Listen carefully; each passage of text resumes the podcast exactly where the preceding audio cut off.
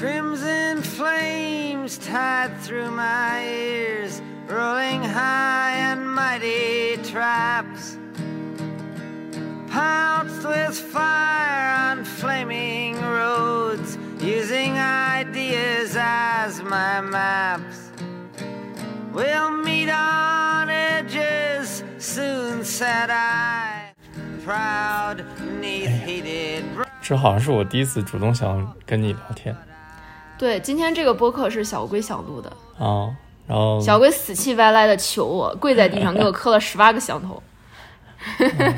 鉴于我们去年只录了一期播客，大部分都是因为我拖延的原因，有很多你想聊的，但是我我觉得我没有准备好。对，去年其实我们旅居刚上路，我就跟小龟说，啊、哎，我们露营的时候是不是趁着星空下火焰旁，然后我们来来这个星空夜话聊一聊，然后小贵嗯不想录，今天就是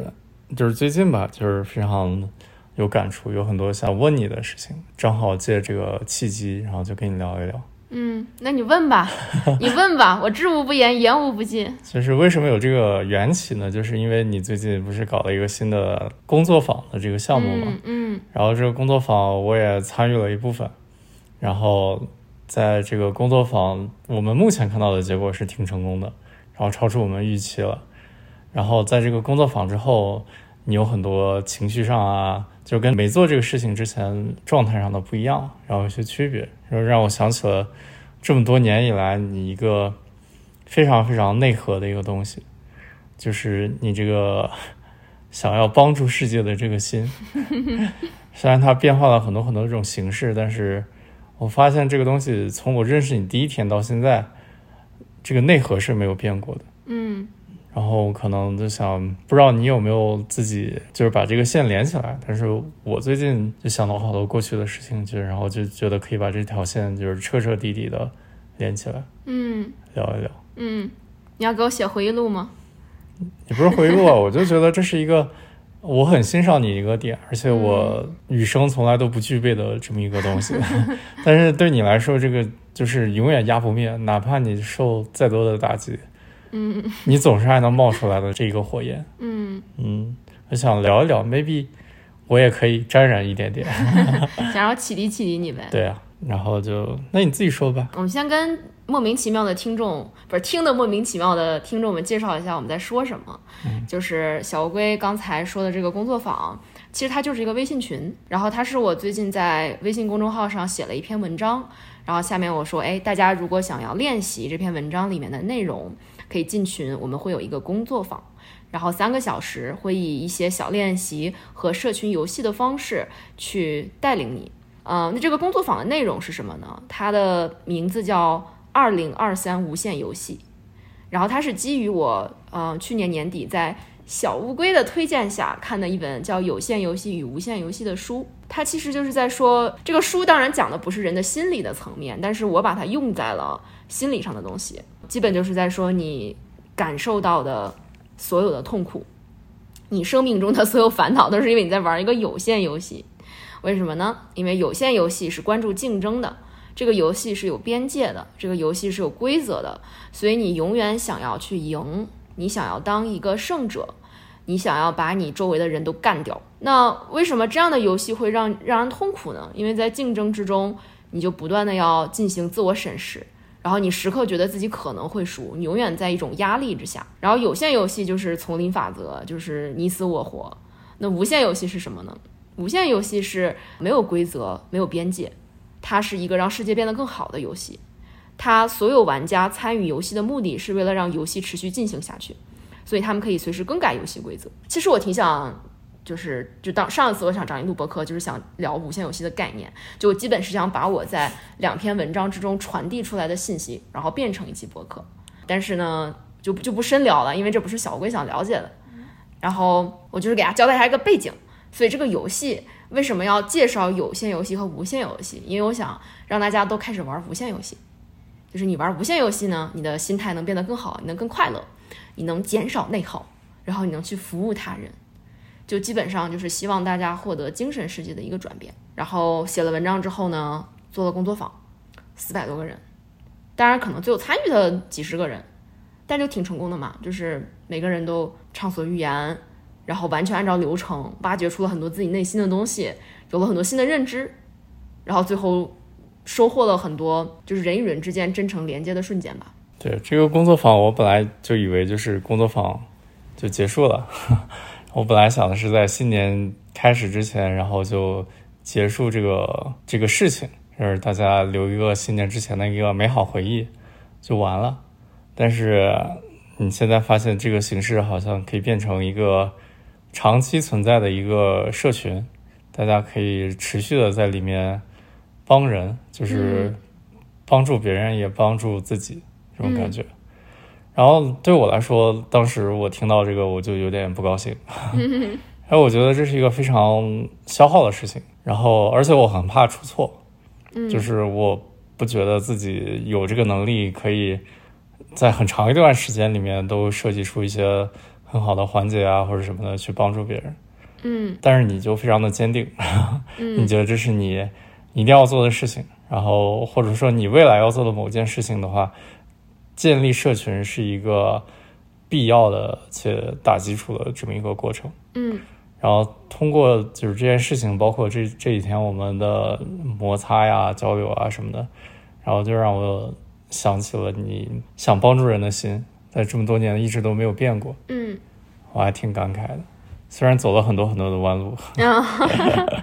真的，哎呀，你这是这是我们认识以来你对我最高的评价了。嗯，因为真的很久了，就是不是一时兴起啊。就是比如说，我如果刚认识你，我看到你这个，我可能会想啊，你肯定是为了自己出名出力，肯定是为了满足自己的。某些东西，但是我真的是看你这么多年摸爬滚打，踩了这么多坑，就是收获了那么多心理上的波动，或者怎么样也好，就是在在我看来，你的付出在这件事情上的，不管是时间也好，不管是你内心的波动也好，就是你受到的伤害是比得到的东西要多的。嗯，就是在我看来是这样子。嗯，好。但你可能不是这么没有，我我看我我知道你在说什么。嗯嗯，但是你还是，就是哪怕我们出来旅居，是不是天天玩儿？你现在都不想着玩了，你玩的时候都在想，我这个工作坊 我要怎么搞？我接下来要怎么给这群人互动？我要怎么把大家积极性吊起来？我到底要怎么帮助别人？其实这个东西，就我我真的非常的非常的好奇。嗯，它这个火苗到底是从哪里开始的？嗯嗯。火苗啊，就是就是希望让世界变得更好。这么说有点抽象，但我希望每个人都能变得更好。我希望就是可能在我的想象里，这个世界可以变成一个花园，每个人都可以去爱彼此、照顾彼此，嗯，然后大家都没有任何物质上的、精神上的忧虑和压力。就是我想要创造这样的一个世界，然后即使这个世界没有人知道我也没关系。就是我就可以坐在远处，我就看着这个世界，我就可以笑，我可以笑一辈子。我觉得这种想法，我们每个人小时候都会有，嗯，但是到成长到某一个阶段的时候，当现实的种种东西袭来的时候，这个想法就会被抛到脑后。它没有眼前的学业重要，没有事业重要，没有赚钱重要，没有拥有某些物质重要，嗯。为什么你可以一直保持着这个心？我觉得可能是我比较幸运，因为我一直有力量，嗯，我一直有影响别人的力量。然后，因为我是从一三年来美国读法学院，那个时候我才十九岁，我就开始在知乎上写东西。然后一开始是写我法学院的学习方法，然后我发现我的文字是可以激励很多人的。然后我发现，我也真的去享受，就是当我坐下来写的时候，我会有一种我要把我所有的灵魂、所有的精神都倾注在文字上，就是我要把我真的想告诉别人的东西，真的希望他懂的，用我最真诚的心去告诉他，我能体会到这个力量。然后发现，当我在用这个力量去做事的时候，我的文字也是有力量的，它真的在改变别人。然后。就可能当我发现拥有了这个力量之后，你就总想着想去做点什么，就想着，哎呀，当然这个很说起来很复杂，就是中间有很多很多年这个想去做点什么的，都是被我内心的一己私欲，还是想被更多的人关注，想被更多的人看到。很多时候是以这个心去做事情，然后这个状态持续了很多年嘛。就虽然在写，哦，教大家法学院怎么学习，给大家讲讲美国法律的知识，但是心里也是想，哎呀，点赞，点赞，点赞。对吧？那个阶段你就只能看好的评价，你完全不能接受负面的东西。负面的东西会给你很多很多的负面情绪。现在也会啊，现在有人说我不好，肯定也难受啊，都会。对，但但那个时候，我只能说格外的在意点赞，我觉得可能我写了一个答案，有几百个赞，我可以高兴一天。对。到后来就是几百个赞抵不过一个说你的话。哎，我觉得更多的，更多的是觉得总是在。那种程度的自我表达，没有太大意义。就是写啊、说啊，这样去只是去讲自己的经验。过了一段时间之后，开始觉得，是不是还应该做点别的事情？就是我是我会不会有更大的使命？我会不会有改变世界的使命？然后之后就经过了几年，想要通过推动社会议题的讨论来改造世界的过程。就是那几年，我也是在网上写东西。哇，就是哪里有热点我就跑哪里，各种社会现象，只要我发现有不公正的事情，群众都有有情绪的事情，我就得有，而且我会利用我的法律知识，我的各种知识去讲这个事情为什么是错的，然后去从我的角度去分析问题，然后那时候很政治性很强嘛，就是心里对很多社会制度呀、经济制度呀、法律制度呀有一些理想化的思考，嗯，然后观点非常激进，我以为这个是去帮助社会。嗯，我是在实行正义。嗯，那为什么它不是正义呢？为什么？为什么那样的东西不是正义？因为当我在不断，或者说那个东西某种程度上肯定是正义，但是它为什么就是不能让你持续的坚持下去，去为社会上的事情发生呢？因为我收到了很多反噬，就是当我发现我在不停的去为这些理念而发声的时候，其实我自己就。把自己绕进去了，我变成了一个很刻板化的人，我好像戴着一张面具在生活，就是我一定要反对什么，有什么东西一定是对的，一定是错的。嗯，然后但是我在反对的时候，我在高举大旗、高举理想啊、正义这种大旗的时候，我其实是在，我觉得我在引发更多的对立和和对抗，就是会引发更多观点的冲突。嗯，然后而且其实当我在说这些事情的时候，我觉得我自己被一种理想主义给洗脑了。就是好像当我坚信一件对的事情，当我拼命的说啊不应该有歧视，什么要反抗，对吧？要什么就这种东西说的时候，我是让我觉得我自己很伟大、很了不起。就是通过相信一件事情来满足自己的 ego，然后通过鼓吹一件事情来给自己造梦，让自己以为是什么与众不同、什么了不起的人。但是就是所谓的改变世界，要做点实事儿嘛。就总是说话又算什么呢？你只是你只是在让自己变得更有名，就是希望有更多人来追随你。好像 Bob Dylan，你给我分享的歌也经历过这样的过程，是不是？嗯嗯，Bob Dylan 有一首歌里面唱的是“我当时太老了，我现在很年轻”。然后那首歌，嗯，应该是他在肯尼迪被刺杀之后，就是反思自己年轻时候的表达的时候写的。就是 Bob Dylan 他火的时候是在美国六十年代嘛，然后一首 Blowing the Wind 被成了反反战神曲，然后他也成为了那个时代呃民权运动年轻人里面心里的偶像，就觉得嗯这个唱民谣的唱出了世界和平，唱出了我们的心声，他是民主平等自由正义的代言人。然后后来民权运动的冲突导致肯尼迪被刺杀，然后 Bob Dylan 在肯尼迪被刺杀之后的一次公开演讲里，他说的大意就是。哎就是大家都整过头了，你们鼓吹的平等、自由、公平、正义，但是你看看这个社会变成什么样子了，两极分化，很多人就是大量的冲突与对立，肯尼迪被刺杀了，我们真的有让这个世界变得更好吗？就是大概我觉得这是他想表达的意思吧。然后之后几年，呃，Bob Dylan 就不写这种正义啊、反战啊这些东西了，然后他开始反思自己年轻时的表达。然后他在那首，呃，我当时很老，现在很年轻，基本就是说，哎呀，当年我宣传理想、宣传正义、宣传主义，那个时候的我太老了，我迂腐陈旧，我只是被那些呃卫道士、被那些自封的牧师带着走。我我是被那种所谓的自由的火焰填满了头脑。其实我可能真的什么都不懂。我当时太年太老了，我现在更年轻。对，就挺有感触的吧，就回忆起了当时也是被各种理想啊、主义啊，就当时就很有很多制度性的东西。我觉得这个社会有对和错，有价值判断，嗯然后应该支持一些事情，反对一些事情。嗯，就这个代表正义，但这不代表正义，这只是理念，这是只是观点。as if a wedding vow. Ah, but I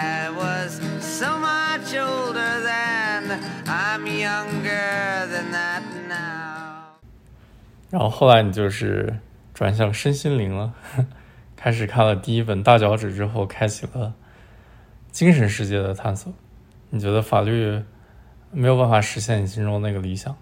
嗯，我觉得起码，我觉得法律真的有很大很大的局限性。就是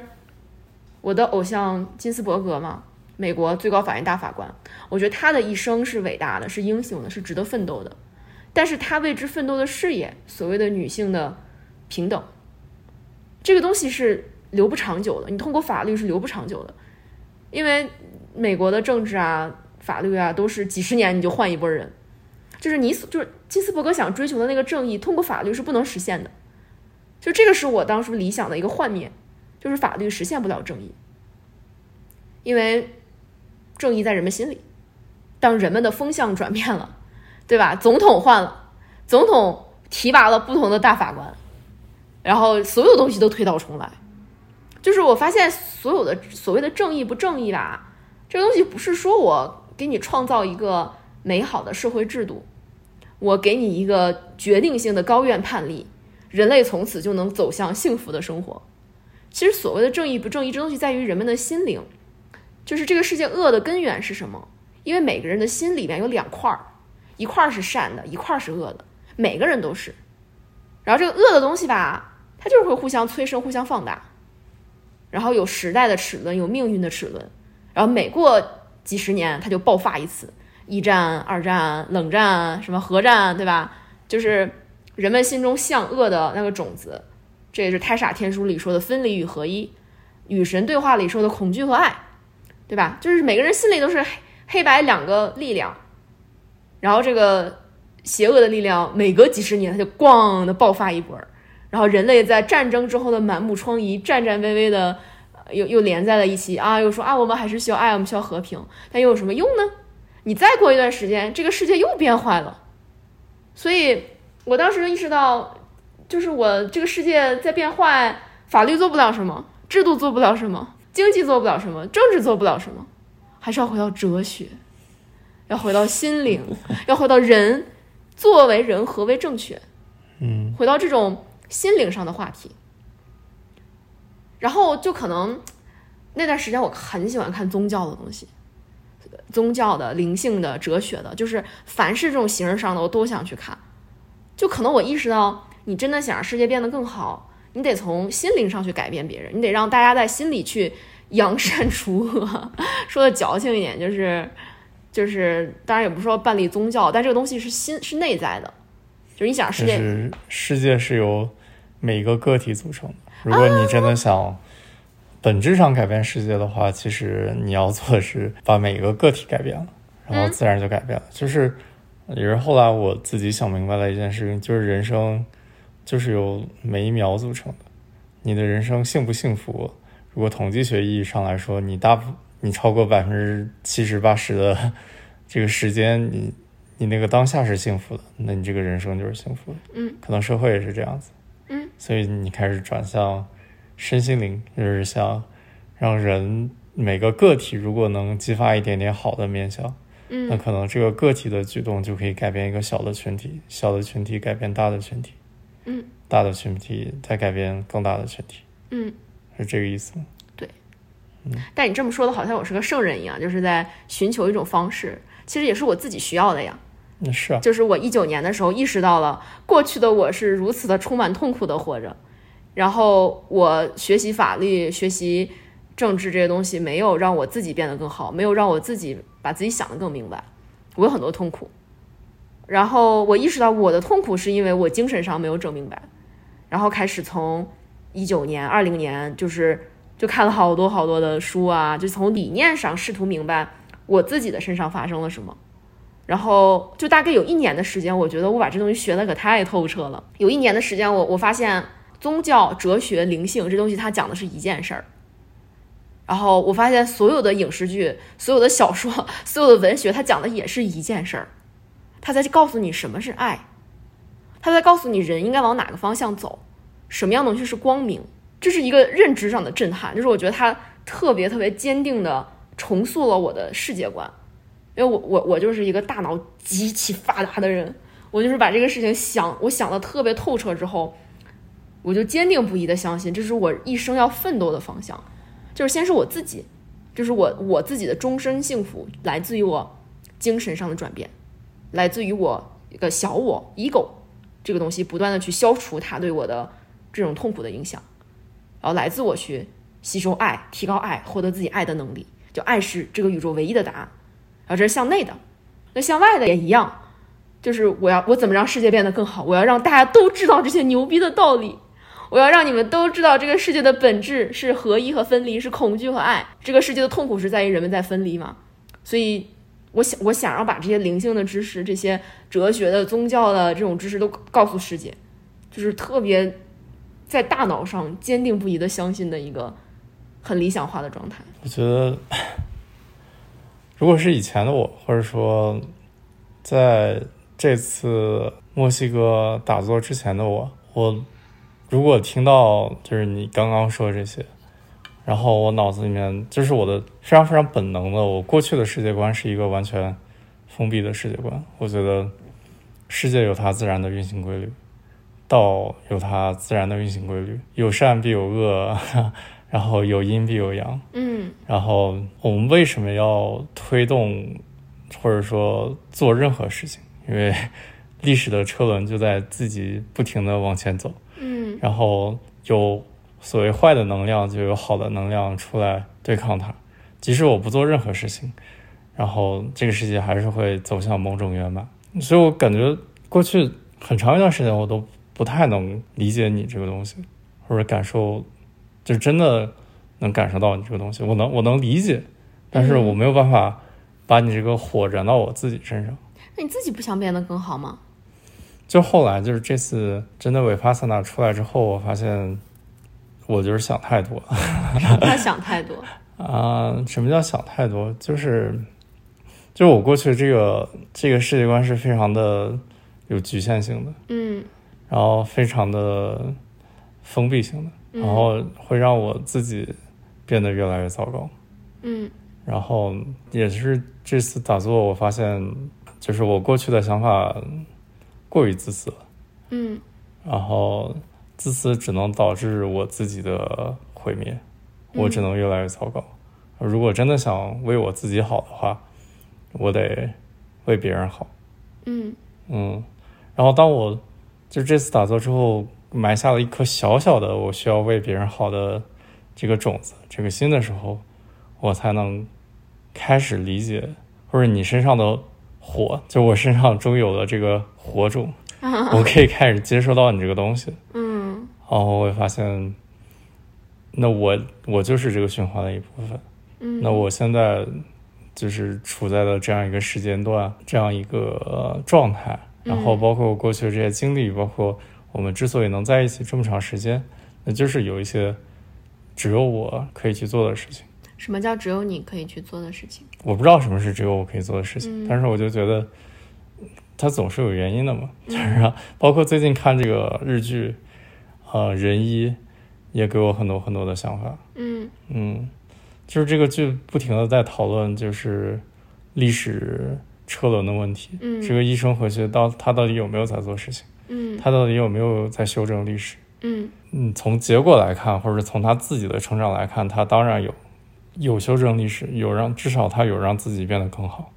他从一个封闭的状态走出来，他自己收获了很多爱的东西。嗯，我觉得我。我也想有这种这种感觉，嗯嗯，我想行动起来，对啊，我觉得嗯就包括能录这些播客，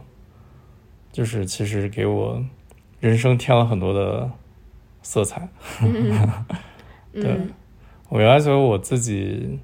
一个人活着就挺好的，嗯。嗯我为什么要成长？就是世界本来就挺好的，嗯。有没有我都一样。嗯。但是当我自己能稍微打开一点，然后埋下一些小的种子，然后收获到一些东西的时候，发现是不一样的，嗯是一些我从来没体会过的东西，就觉得是，嗯就是非常非常抽象。然后我自己也觉得有点矫情，就是我觉得这次打坐完之后，开始长出心了。对以前是一个没有心的小乌龟。我觉得，我觉得我没有心，我过于自私了。嗯嗯。嗯但你要想，即使是你觉得自私的你，也在默默的发着光啊！你在你在为我们身边的人提供很多很多的东西，你有那种非常醇厚和温和的能量，你在温柔着为我们提供服务。然后还有包括我们录的播客，我们最多人听的，我们第一次去 Vipassana 打坐的那期，我可能觉得底下大部分说的听众都是因为你。因为你在那一集特别的敞开，因为你你的特别的真诚，让很多人听了那一期播客走上了去内观、去冥想这条路。嗯而且很多在我们播客下面听众的留言都是说，我希望那个男生多说一点，我希望那个女生少说一点。嗯，反正就，但是我最近发现，就是我没有做的像那么多嘛，就包括你做工作坊这件事情，你写文章，然后开始想做工作坊，我也只做了一点点事情，而且我觉得我想保持与人的距离，然后我还是不想跟人有那么直接的接触，嗯就是我害怕解决不了别人的问题，然后把别人反而弄得更糟。嗯，对我，我发现我自己还是有这些心在。啊，肯定有啊！你这个心不可能说，呃，一夕之间变成了一个救人的菩萨，但是你能从一个活在自己世界里面的小朋友，然后探出了你的小脑袋，说这个世界有什么是我可以做的呢？我一点点，一点点，它就是一个很好的变化。嗯，星星之火可以燎原嘛？说完我的，还是说你吧。嗯，就是你这次，就是这个工作坊，包括这个社群，你有你有什么想法呢？它跟你这两年的尝试有什么本质上的不一样吗？刚才我讲到了，之前我不是在理念上想特别明白吗？啊，然后天天给世界输出观点，嗯就是我只是从一个以前输出政治法律类正义观的，变成了输出呃精神灵性宗教观的人。我那时候二零年做了很多视频，讲什么存在主义心理治疗、亲密关系的五种形态，呃，这个宇宙的本质是虚拟的，嗯，然后在那段时间我我意识到，就是我太执着于头脑之中的概念了，心灵的这些东西。嗯然后就，而且首先我自己在理念上意识到了这是我发展的方向，那我在行动上应该去把我自己先整明白、捋清楚。然后我二一年去做去了内观嘛，我现在想起来，我都觉得我们当时去打那十天的坐就是宇宙的安排。嗯你知道后来好多人问我你怎么发现这个东西的？嗯。然后我仔细想想，我不知道，就是我我之前看见过一些博主去这种好十几天的内观，但是我只是对这个东西有一个印象，说哎这个事儿我可以做，但是我后来才知道，虽然都是十几天、二十几天的这种闭关，vipassana 就是我们去的那个内观是非常不同的一个体系，而且我我觉得它是对我最有帮助的一个体系。然后，但实际上 vipassana 这个东西我没有在任何一个博主那里听到过。我当时可能就是在谷歌里面随便搜冥想，什么十天，什么多天，然后就找就找到了，然后就去了。然后去了之后，我就觉得我找到了拯救众生的方法。众生需要内观，需要 vipassana。对啊，我记得你这刚打完，你跟疯了一样，你就是 给所有人推荐，然后要拉着身边所有人去打坐。你说这是拯救宇宙的唯一方法。我太有热情了，我朋友都觉得我不知道大家当时怎么想的，但是应该都觉得我挺神神叨叨的。嗯哼，我当时出狱就是出关第一个星期第一个周末，我就在我家拉了三十多个人，我在纽约最好的朋友，让他们进来，我给他们做了一个十节的 PPT，然后甚至还有一个朋友他在加州，然后我拿个手机给他 Zoom 直播，我给大家讲了两三个小时，就讲为什么要冥想，为什么冥想这么厉害，为什么冥想是你们所有人立刻应该去做的事情。我当时就想大声的跟他们说：“你们别上班了，明天赶紧就都给我进去。你们干什么事情都是在浪费时间。如果你们不来冥想，如果你们不来打坐，你就是在荒废人生，你在浪费你这一生的时间，你什么都不懂。当然，这是我真实的心态啊。我在传达的时候，还是尽量说这个东西好，而不是说你们应该去。嗯，然后，然后那个办了那那一天的，在家办了那天的讲座之后，我建了那个群，每天晚上七点，我说大家来打坐了，然后发了一个 Zoom 链接，然后当然就没几个朋友来，然后而且来他们可能也就十分钟就走了，嗯。但是我很坚持，那我发了十几天、二十几天，嗯，对，你还记得吗？那段时光。记得记得，哎呀，但是现在想想，如果不是那段时间我疯了头一样的去去告诉大家去做，就不会有阿才和乐乐，也不会有艾菲和坤哥今天跟我们一起做这件事情。嗯哼，嗯，就是我我们刚刚在播客最开始提到那个工作坊，我觉得我心里最感激的事儿是我我们两个最好的两对儿朋友，就是我们六个人三对儿 couple，我们决定一起做这个事情，就是。嗯，不敢说大家是要以命相搏，什么抛头颅洒热血吧，但是确实在现在这个人生阶段，我们都对这件事情作为一个事业，展现出了自己在有限的时间里能够给予的最大的热情。对，我觉得这是非常不容易的一件事。嗯，我觉得这个时间点也挺神奇的，就是在新年之前我们想到这个事情，然后也是他们看到这个群里面的效果，然后突然你你提了一个提议，说我们一起做这个事情，然后就得到很多积极的响应，就是这个事情推进的就非常非常的顺利。我觉得这一切都是宇宙的安排。然后唯一就是只有我在往后拽后腿，那其他的事情都非常非常的顺利。嗯，你没有拽呀，你不是还在跟我录这个播客吗？啊，你你你也在，你也改变很大呀。嗯但我刚开始我是不愿意的呀，暂时的嘛，这不过两天你就好了。我也不知道，我也不知道我能做什么。你你将来肯定会有很多可以做的事情，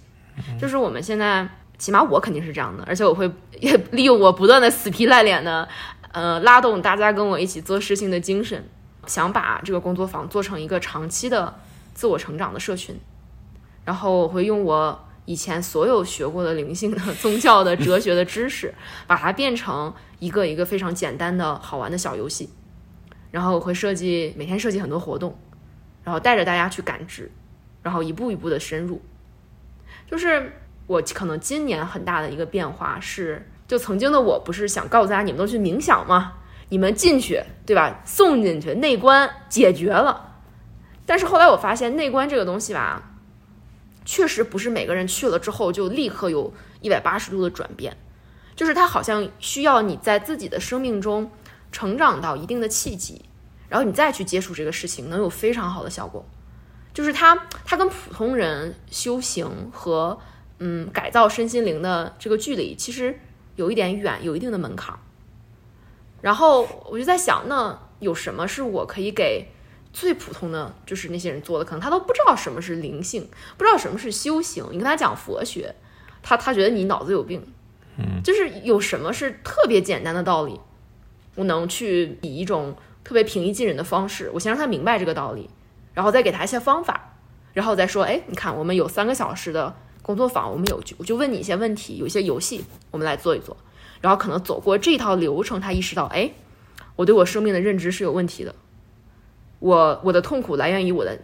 来源于我自身，来源于我内在，来源于我在玩一个有限游戏。然后他开始产生出这种渴望，想要去往无限游戏，想要去往这个爱呀、平衡啊、无私啊。就是这种东西去发展，然后我想，那我就应该像一个呃幼儿园老师一样，我得把这东西弄得特别简单，特别平易近人，然后我得不断的去鼓励大家，去说，哎，你做的很好，然后去提问，去就是就是我要把自己弄得很低很低很低，然后才真的能把这件事情做起来。对啊，这是我看到你非常不一样的一个转变，就是今年之前我都不太能想象你跟身边的人一起做事情，嗯然后也不太能想象你把自己放得很低的这种感觉。嗯就是过去的你非常喜欢跟人上课，喜欢当教授，水星第九宫，对，喜欢指导别人人生。你是在讲台上面嗯是指指点点的，指指点点接下来的学生你要做什么事情。但是你你现在搞这个工作坊，你的姿态是你要你是去服务别人，你想看看他需要什么东西，就是你过去也是看他需要什么东西，但是是以一个更低的姿态，你是坐在他身边，甚至你是蹲下来，然后去看他嗯他要什么东西，然后你给他什么东西。嗯，就是就是你这个转变还是让我挺挺惊讶的因为你呀，啊？因为你呀，为啥？嗯，那么去年我们分开的时候嘛，因为因为那段时间我的痛苦，当然你可能没做什么，但是因为你啊，好吧，因为你存在于我的生命里啊，哦，因为因为因为你有了让我练习的对象，哦，嗯，真的，因为因为你，因为我们相遇，我们遭遇的一切，因为我们短暂的分开，因为那段时间我的痛苦，让我看到了你，就是我看到了，当你蹲下身子来去服务你身边的人，去。就是你不是一个高高在上的，你去俯瞰这个人，你这里这里整的不明白，你有这样的毛病，你去给我改，而是我就低下头来去看你，你的痛苦是什么？你为什么难过？有什么一点点的事情是我可以为你做的，让你此刻能开心一点的？我看到了，我看到了这个东西的力量，我看到了，当我用这个力量来去对待你，来去。服务你的时候，我看到了你的变化，我看到了我们的变化，我看到了我在这样对你的时候，我心里面感受到的那种很无穷无尽的爱。就是我过去一年所有爱的学习是来自于你。你这我都不知道怎么接了。就是就是因为你啊，就是就是我发现，就是以前我。你说你没有心，我觉得我也没有心，因为我总是在从上往下倒，然后我觉得我啥也没拿着，我我倒了一堆，我咋啥也没拿着？但是因为你的存在，我发现你就像一个镜子一样，就是其实如果我找到你的那个点，如果我找到你需要的东西，然后我对你笑一笑，我发现你也对我笑一笑，我发现你是在回应我的，然后我发现我能从这样的回应中找到。生活里那种特别踏实和坚定的感觉，就是爱与被爱的感觉，就是是这个东西，这个东西让我让我让我自己有了很多的爱，所以是因为你呀，小乌龟。好吧，嗯，谢谢你，我也谢谢你。嗯 嗯，当然我嗯，我肯定做的还不是特别好，因为在过就起码在过去两天吧，我觉得我有点。过度跟你索取的感觉，就是因为在做这个工作坊，我把自己的嗯逼到了一个很极限的状态，然后非常的敏感，然后其实你没有变，你还但是我觉得你对我特别冷漠，然后我就跑来跟你哭鸡尿嚎的说，嗯，我们没有连接，然后你对我忽然起来的这种嗯特别脆弱、特别脆弱的情绪很不适应，然后你觉得你又没有新的原料，忽然被要求增产。这个也不是增产，就是你突然找到这个事情之后，你会百分之一百二的投入到这个上面，嗯，然后你会因为别人说的话，然后每天有更大的情绪波动，嗯，然后有更多情绪波动之后，你就会不平衡，然后这个平衡的阶段，你会向我索取更多就是情感上的需求。嗯，啊，对，对，但这个对你是不公平的，而且我也不应该去所谓的服务别人，就是做一件事情之后，我自己的情感缺口反而变大了，就就有点像，哎呀，你看我做这事情压力这么大，我好需要爱，我好需要关怀，那这个状态肯定是不持久的。就是去做工作坊、去做社群这样一件事情，它它应该是不断的给我注入能量的。就当然它不是一个完全注入能量的东西。哎呀，怎么讲？做工作坊这种这种感觉，就是纯粹的注入能量的东西。对我来说，那是音乐，是文学，是是这种精神上的愉快，是咱俩跑个步、牵个手、吃个饭、看个电影，是这种美好的东西。但是你在做工作坊、在服务别人的时候，你其实是在给的。那，你在给的时候，你你又怎么能自己是一种特别充盈的、特别温暖的状态呢？就是这个是我还在寻找的平衡。就如果说是因为我在这个工作坊里面创造了、给了，在生活里我觉得我更脆弱了，更需要别人照顾了，那这个肯定是不对的。嗯，嗯，挺好的。虽然我不知道这个工作坊会接下来它会它会变成，呃它已经不是工作坊了，对吧？我们它会变成了一个嗯长期的东西。社群之类的东西，然后并不知道这个东西会会到哪里，然后会会变成什么样。但是，嗯，我觉得挺好的。有今天的这个对话，我对你要做的事情多了一份信心。我忽然想跟你分享一个事情，嗯就是我们当时刚刚过去的跨年，在墨西哥，然后在我们等待零点钟声响起的那个广场上，嗯，不是忽然出现了一会儿唱着特别欢快的歌曲的印度人吗？他们不是印度人，啊，他们不是印度人他们是世界各地的人。啊，但是印度的教吧，是印度的神吧？嗯，对，对，就是忽然一群世界各地的人来唱的，他们信仰印印度宗教里的一个神，然后他们就唱着那个神的名字，然后大概十几个人，然后但是他们有一种特别快乐的能量，然后这个能量就跟在跨年的广场上等待着零点钟声响起的人不一样，就是大家这种在等的状态，就即使前面有个台上有个人在唱歌，但是我能感觉到大家是疲倦无聊。然后跳也是硬跳，觉得怎么还不零点，怎么还不零点？然后这个时候，在这群人里出现了那些唱着印度的印度宗教的那个舞曲的人，然后他们就特别简单的乐器，就是一个鼓，然后一个锣，就就一个鼓和一个锣，然后一个人在唱歌，就就这三种声音，但是他们那种可能是宗教，也可能是他们各他们自己的这个团体，他们那种纯粹的快乐。就是唱着歌、敲着鼓、转着圈儿，然后有非常美好的节奏，就是就是一下子就把我吸过去了。我当时觉得，我就像一个在黑暗里的人看到了光，我觉得他们这个能量好纯粹、好快乐呀。然后，然后我就混到了那波人的中那个那波人的中央，嗯我成了特别忠实的粉丝。嗯就大概接下来一个半小时，我跟着他们走走了好几个街区，然后我就一直混在那个唱歌那个那个大哥旁边。那个因为那个大哥他他太快乐了。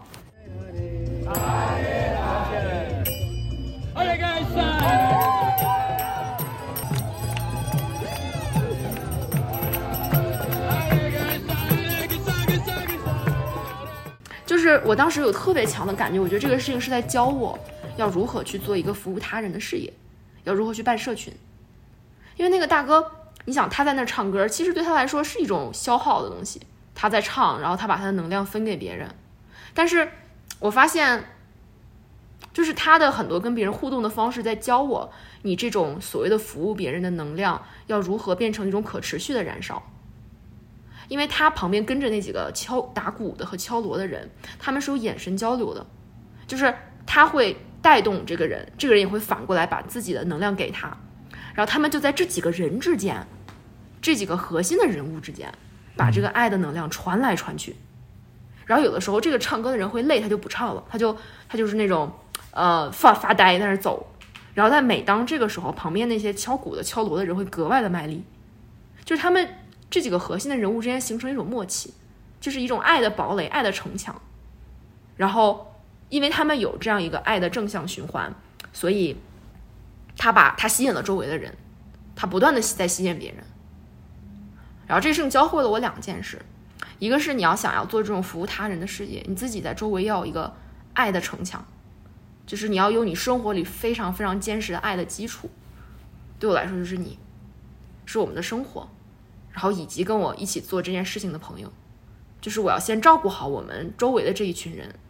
要让大家都做这件事情开心，让他让大家快乐，要让大家舒服，要让我们彼此之间能够因为做这件事情产生更多的连接。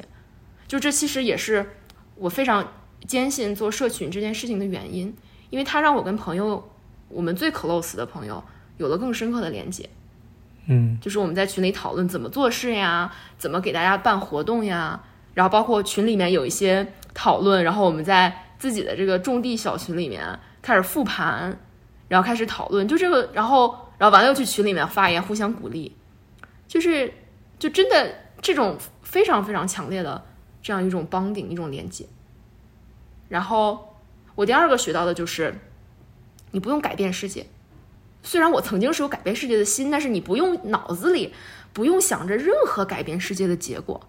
你所需要做的只是去，就像个灯塔一样，你只要去传递爱、吸收爱，尽量的去把你的爱辐射给你力所能及的人，然后从这些人，然后这些人肯定会回馈爱给你，就可以了。就是你，然后你这个这个东西，你创造的这个正向的循环，这个爱的反馈，它能走多远？它不是不是我不是我可以决定的，就是比如说我这个社群，它是五百人社群还是五千人的社群，它是将来能养活我吗？嗯，能成为一份事业吗？我不知道，但我唯一能控制的就是，起码我现在在做的事情是在促进人与人之间爱的能量的流动的，朋友之间、社群之间，这就够了。就是如果我没有在做，那这个这个爱就没有在流动，因为我做了，它开始流动了，就这就很好。嗯挺好的。我觉得你这个发心还是挺纯的。真的吗？嗯，我觉得这个是社群，也许可以，也许可以做下去吧。也许跟我想象的都不一样，可以达到我想象不到、体验不到、理解不到的高度。做不下去，做不下去呗，咱们就是玩儿嘛。嗯，反正义务做这个事情，万一哪天我能力不行搞砸了，那我就鞠个躬道个歉，退出历史的舞台，然后转身投入深深老林里，用用以自然和避世来消解心中的伤痛，然后这件事也会过去，嗯然后我们也会开开心心的生活。嗯，就尝试过了，不行就不行呗，也没啥呀。是嗯，都小事儿。对你，反正还会找到新的东西的。你这个火苗是永远都不会灭的，嗯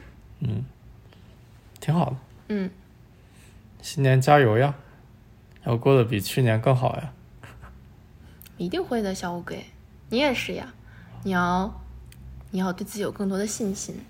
嗯，你要更多的看见自己，更多的接受自己，相信自己。嗯，然后你也要相信别人爱你，好，你要相信你很值得被爱。好，嗯嗯，就这样吧，好吧，拜拜。拜拜。Ah, but I was so much older then. I'm younger than that now.